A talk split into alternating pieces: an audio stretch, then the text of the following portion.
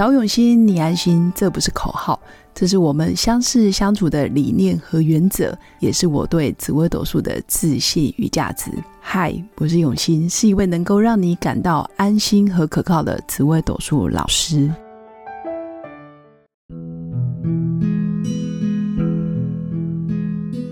Hello，各位永新紫微斗数的新粉们，大家好。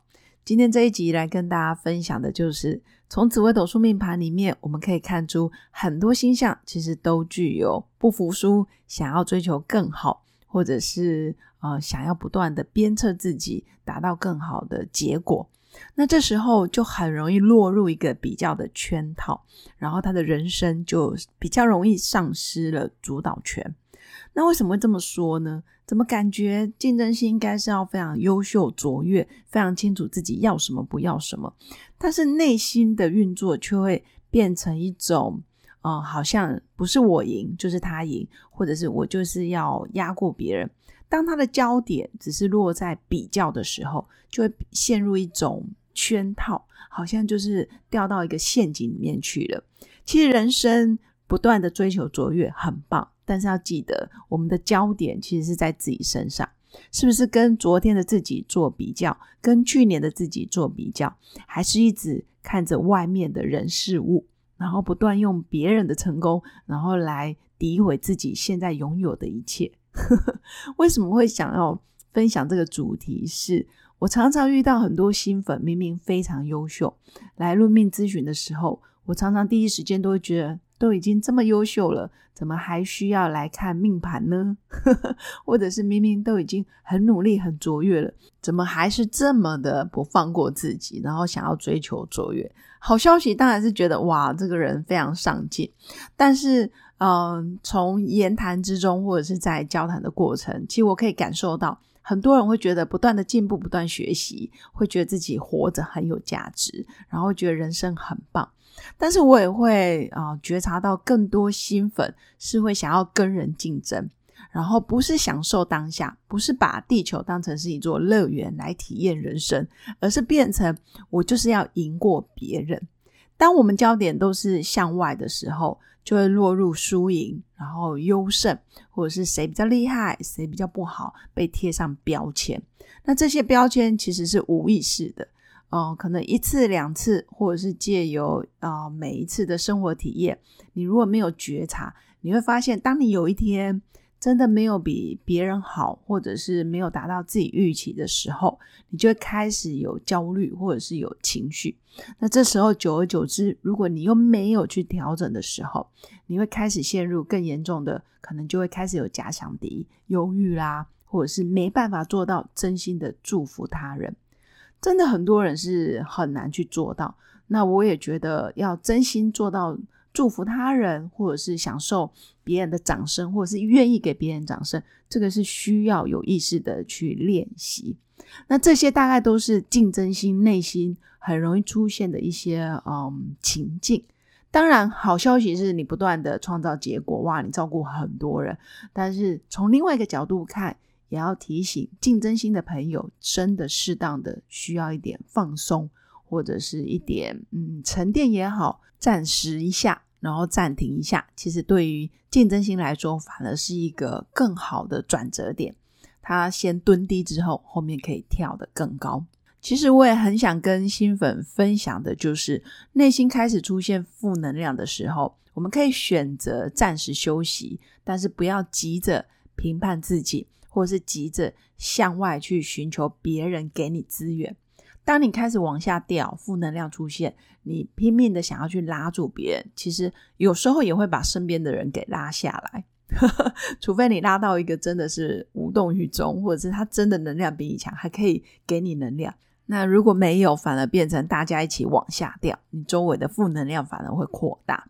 我比较建议新粉可以暂时休息，然后关掉社群媒体。比如说脸书啊、IG 啊、Line 啊，或者是呃你的一些自己的网站、部落格，先暂停，再去看网络上所有纷纷扰扰的讯息，因为绝大部分的人都是把好的、光鲜亮丽的，或者是吃喝玩乐的，然后抛在我们的社群媒体，很少有人会去告诉你，其实他也是从谷底爬上来的。当然，新粉也可以看看我的粉砖有一个照片，我觉得是我心有戚戚焉。就如果你的人生注定要走过低潮，或者是你要经历过地狱，那不妨把地狱就当成是我们自己开的吧。就我家开的，我就是老板，我就是有有那一种享受当下的感觉。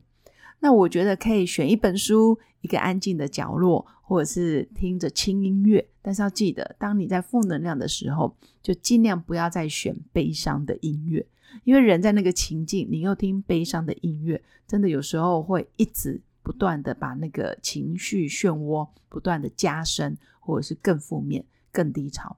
反而听听轻音乐，或者是听一些呃静心冥想的音乐是不错的。然后慢慢的去感受自己的感受，然后跟自己相处，觉察所有的这些情绪来源是来自于什么话，或者是什么事件，或者是谁引发你有这些负面的情绪，其实都没有问题，不用特别的压抑。只要记住，只要是人，其实都有高低起伏。我真的很少看见一个人完全啊处在巅峰，或者是没有任何的喜怒哀乐，真的太少了。如果有，大概是还没出生吧。那也不需要压抑自己，假装自己很好很快乐，不用。